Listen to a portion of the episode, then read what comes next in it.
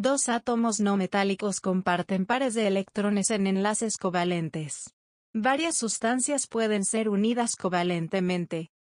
Los enlaces covalentes son fuertes porque los electrones compartidos son atraídos hacia los núcleos de ambos átomos. Por ejemplo, diamante.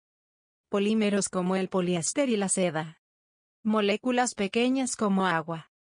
Los enlaces metálicos son las atracciones electrostáticas entre iones positivos y electrones deslocalizados.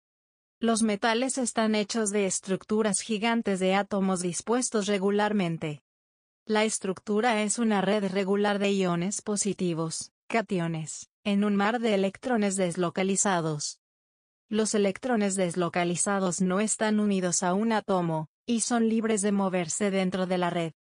La deslocalización ocurre porque los átomos metálicos tienen una pequeña cantidad de electrones en sus capas externas. Visita Seneca.lat para acceder cientos de resúmenes, ejercicios y recursos gratuitos en línea.